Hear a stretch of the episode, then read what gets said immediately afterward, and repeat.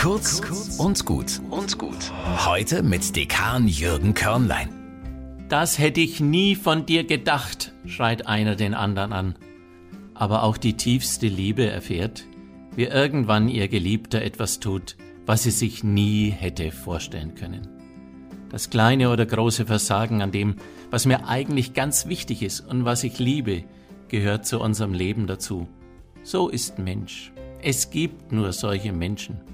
Søren Kierkegaard, der dänische Theologe und Philosoph, urteilt deshalb, das mächtigste Wort, welches je ein Mensch gesagt hat, ist das Wort des Liebenden, ich bleibe.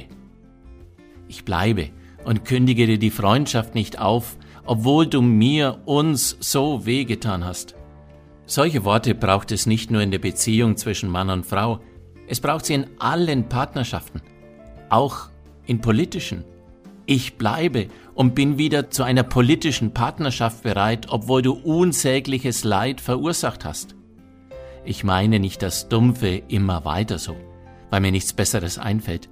Ich meine Liebe, Geduld, sich auf den Blickwinkel des anderen einlassen. Wie kein anderer hat Jesus Christus diese Liebe verkörpert. Auch er musste dabei große Enttäuschungen erleben. Und trotzdem ist er bei den Menschen geblieben, ist er für sie eingetreten, selbst für diejenigen, die ihn aufs Kreuz genagelt hatten. Vater, vergib ihnen, denn sie wissen nicht, was sie tun. Und nach seiner Auferstehung setzt Jesus Christus gegen alles, was war, gegen das Verraten und das Alleingelassenwerden sein göttliches Ich bleibe, siehe, ich bin bei euch alle Tage. Kurz und gut. Jeden Tag eine neue Folge. Am besten, ihr abonniert uns.